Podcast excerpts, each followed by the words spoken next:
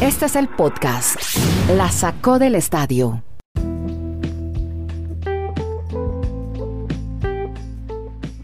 Hola, ¿cómo están? Bienvenidos al episodio 366 de este podcast que originamos desde Chile, Estados Unidos y Colombia. Un podcast en el que hablamos de deportes americanos y un podcast que hoy tiene una obertura diferente, una introducción distinta.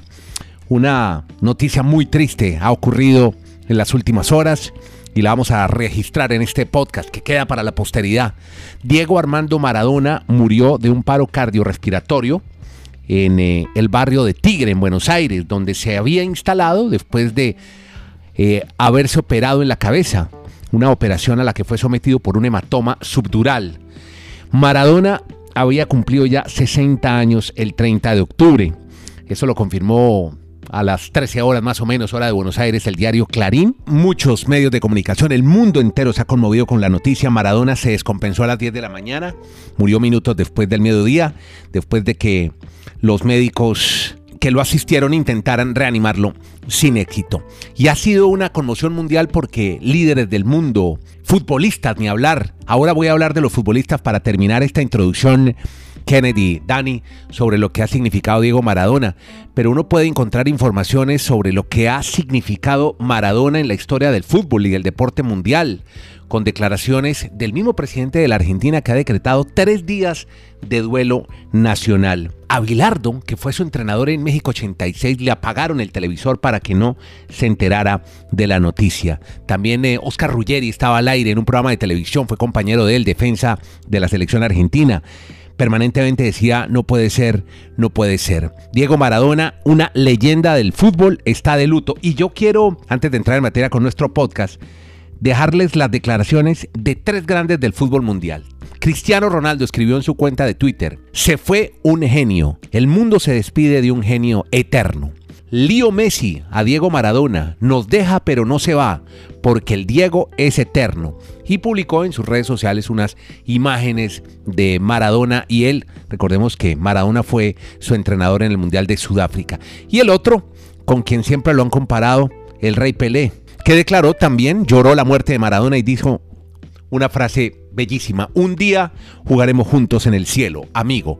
Con esas palabras despide Pelé a Maradona, a quien Siempre lo compararon, siempre dijeron quién era mejor, Peleo Maradona. Pues ya se fue uno, los dos seguramente, como todos nosotros, porque uno está de paso en la tierra, nos encontraremos en el cielo. Bien, bueno, Kennedy y Dani, vamos a empezar hablando de fútbol y ¿qué les parece si Kenneth Garay ya en Bristol, Connecticut, nos pone un poco al tanto de lo que ocurrió en la Major League Soccer, que está en su fase de octavos de final, partidos de ida, muchos juegos para destacar, sobre todo la victoria de Seattle con varios jugadores latinoamericanos, Kenneth varios que fueron protagonistas, entre ellos Nicolás Lodeiro, el peruano Rui Díaz, en la victoria sobre el equipo de Los Ángeles Fútbol Club, que tuvo a Edward Atuesta como uno de sus baluartes, de hecho autor del único gol del partido. Hola Kenny en Bristol. Con mucho gusto, Andrés. Primero que todo, mil gracias. Nos cubrió a Dani y a mí el día de ayer. Y lo otro, yo también vivo en zona rural. Eso fue lo que quise decir cuando dije también. Ah, bueno, eh, bien. Ah, usted, usted, ¿Usted vive en las afueras del casco urbano de, la ciudad de Bristol? Eh, no, pero Bristol es, un, Bristol es un pueblo pequeñito, eh, de lindos paisajes, y sí es lo equivalente a las afueras del casco urbano de Hartford. Lo que quiere llegar ahí es que él camina cinco metros y hay un bosque. Un bosque te un bosque te y, usted vive en el bosque, Dani, además. Así es. Nos tiene que invitar a Providencia. Están pero... en trabajo de campo, subidas de campo. Señores, a ver, en la MLS se dio el batacazo. Primero que todo, el Union de Filadelfia es el mejor equipo del año. Ganó el Super Chill, el trofeo al mejor equipo, ganó ocupa la Champions de la CONCACAF y tiene la maldición, como dicen muchos, del Super Chill. Eh, porque ayer el equipo de Jim Curtin, técnico del año, el equipo de Andre Blake, arquero del año, se enfrentaba al Revolution de New England en Filadelfia. No había perdido en todo el año, ni siquiera había empatado en casa, en el Subaru Park, en Manchester, Pensilvania. Filadelfia era el archirrequete contra favorito. New England venía, el equipo de Bruce Arena, el veterano de mil batallas, eh, el equipo que maneja Bruce Arena, venía de ganar sobre la hora con gol de Gustavo Bou, el argentino, a Montreal. Bueno, ayer dieron el batacazo y con una gran actuación de Carles Hill, el, eh, español, el de Valencia, que puso los dos pases gol, uno un centro, el otro en eh, jugada movimiento. Eh, tanto a Buxa, el polaco que anotó de cabeza, como a Buchanan, que enganchó hacia adentro y definió perfecto abajo al palo de la mano derecha. Con esos dos goles, New England le ganó 2 a 0 a Filadelfia. Eliminado Filadelfia, recordemos, segundo año, eh, que en la MLS se lleva a cabo este formato de playoff a un solo partido. El que pierda se va. Se juega en la cancha del mejor sembrado, del mejor clasificado.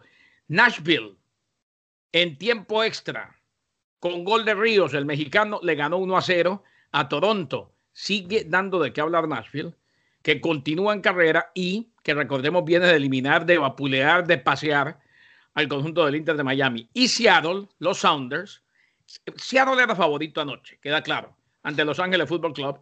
Eh, falló penal Carlos Vela.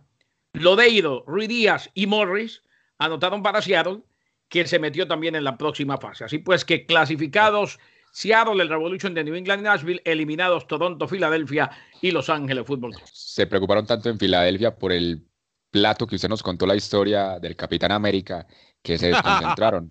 Porque no, lo, que reitera Garay, el, tema es, el, el, palo de esta MLS es que quedaron eliminados el número uno y el número dos de la conferencia del Este, lo que nos ha reseñado Garay. Y lo de Nashville, que es que es un equipo debutante, es igual que el Inter de Miami y ya está instalado en las semifinales de la conferencia del Este. Le doy, le doy a Andrés, eh, Dani, cómo quedan las semifinales de la MLS.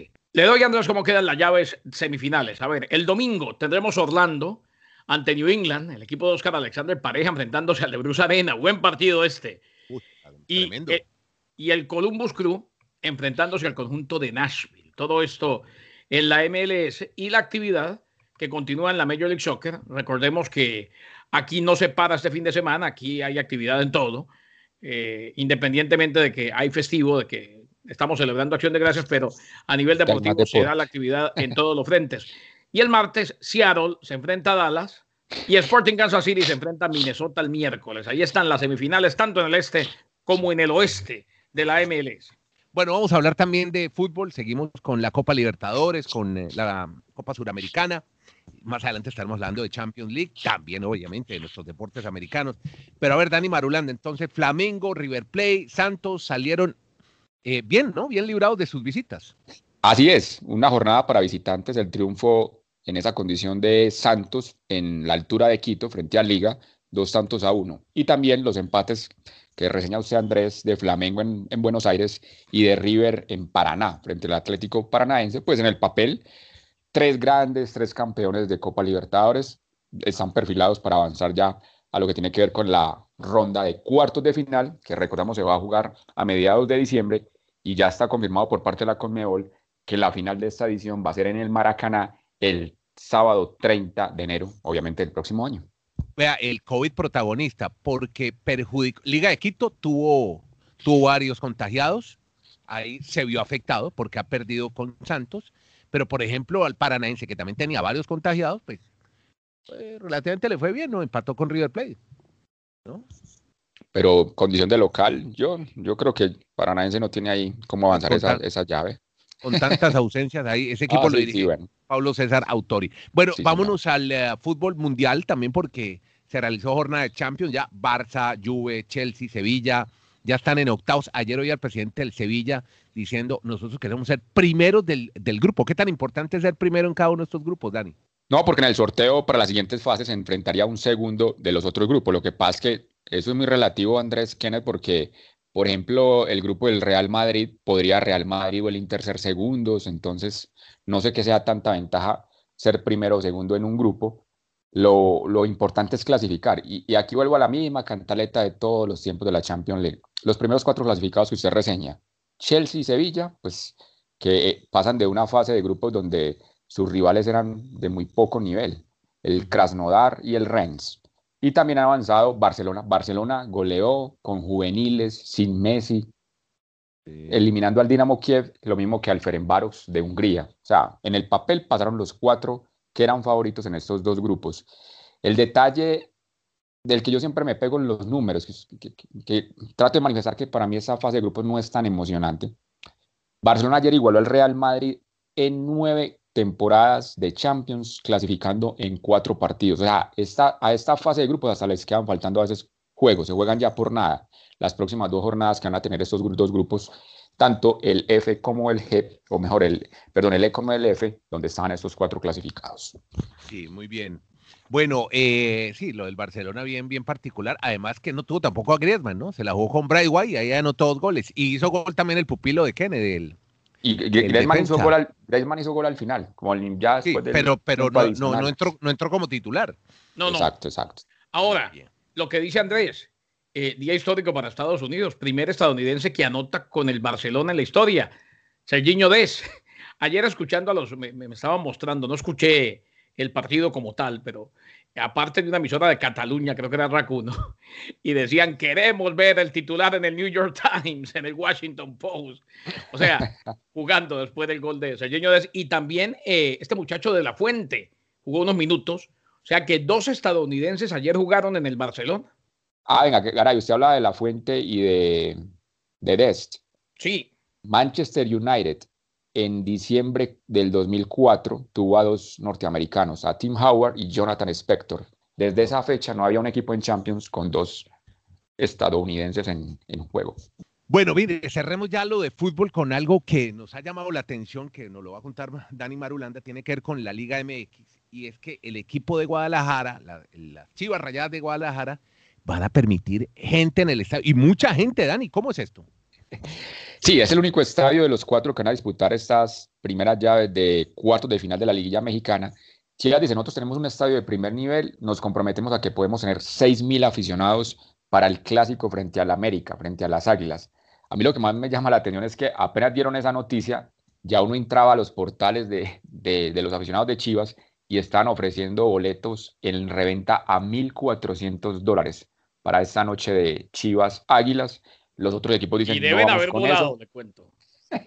y lo, otro pues, no vamos a entrar en lo mismo. Eh, México en este momento es un territorio en alerta naranja o casi roja en la crisis hospitalaria, pues no es lo más correcto en época de pandemia someternos a esa situación, pero Chivas pues lo va a hacer con 6.000 aficionados. Veremos qué tal le salen las cosas. Ojalá para todo el bien de, de la gente en México pues no, ocurra.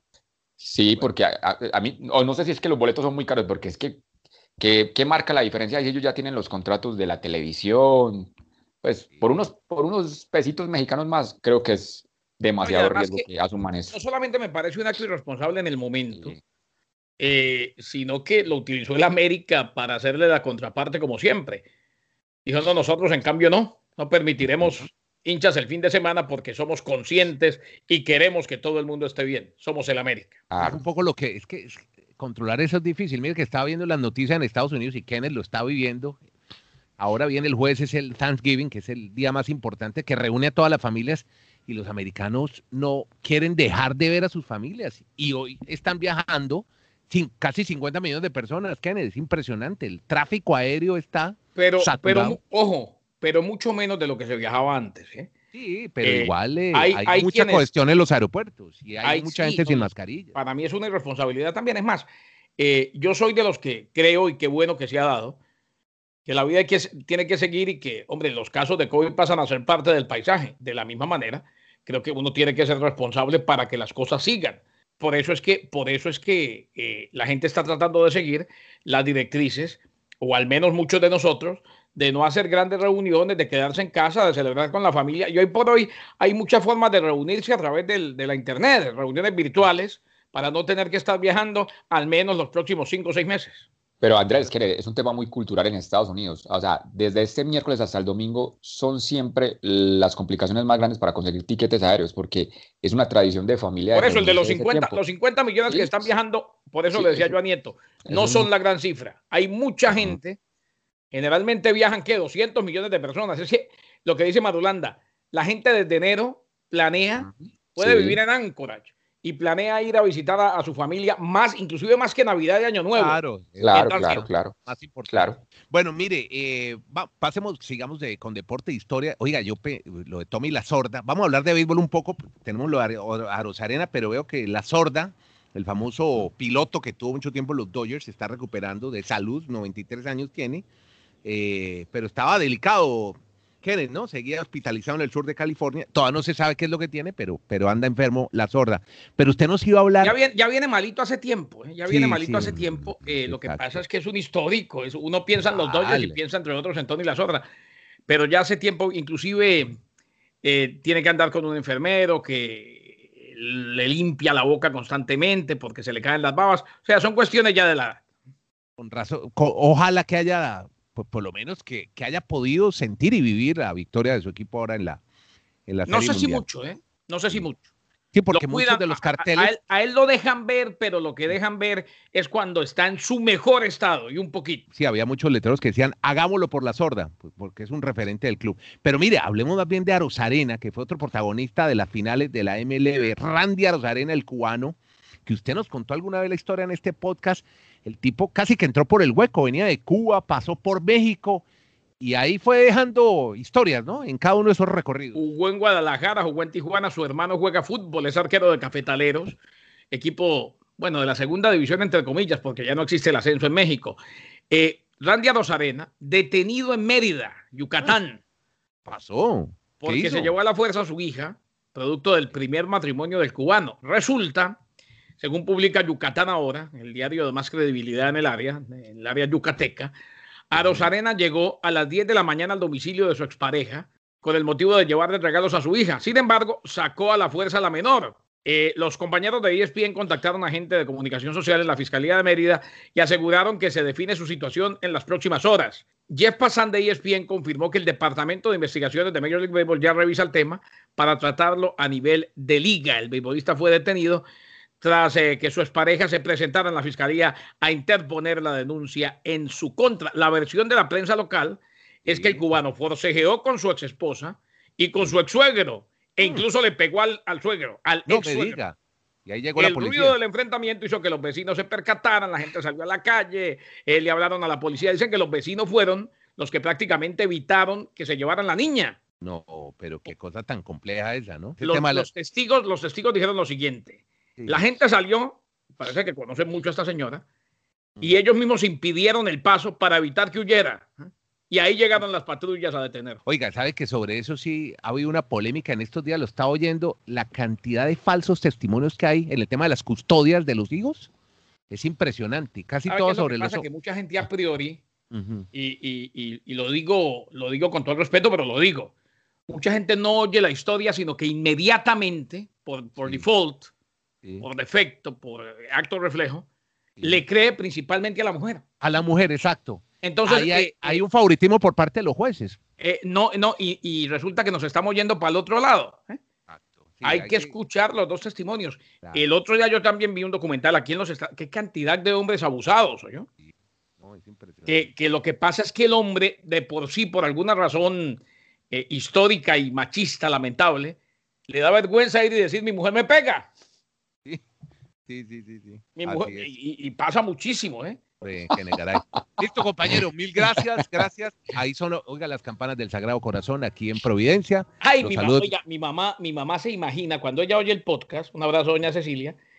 Cada vez que usted habla de ese Sagrado Corazón, ella piensa que su merced es una palomita, ¿no? Dice, ay, ese nieto es un muchacho que se nota que es criado que no... metido arrodillado en la iglesia del Sagrado Corazón. Le dije, sí, ¿cómo no, moñito?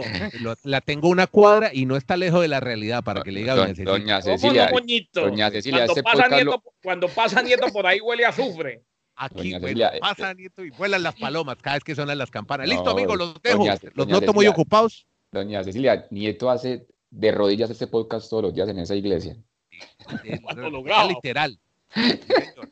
Bueno, compañero, muchas gracias a Kenneth Garay en Bristol, Connecticut, con Dani Marulanda en el retiro, cada uno en su zona rural, en trabajo de campo permanente, Andrés Nito Molina. yo también tengo arbolitos, no me quedo atrás y estoy en primavera. Voy a echar mi arbolito ahorita. bueno, que la pasen bien, nos encontramos. Gracias por suscribirse y seguirnos en todas las plataformas. Está este podcast, se llama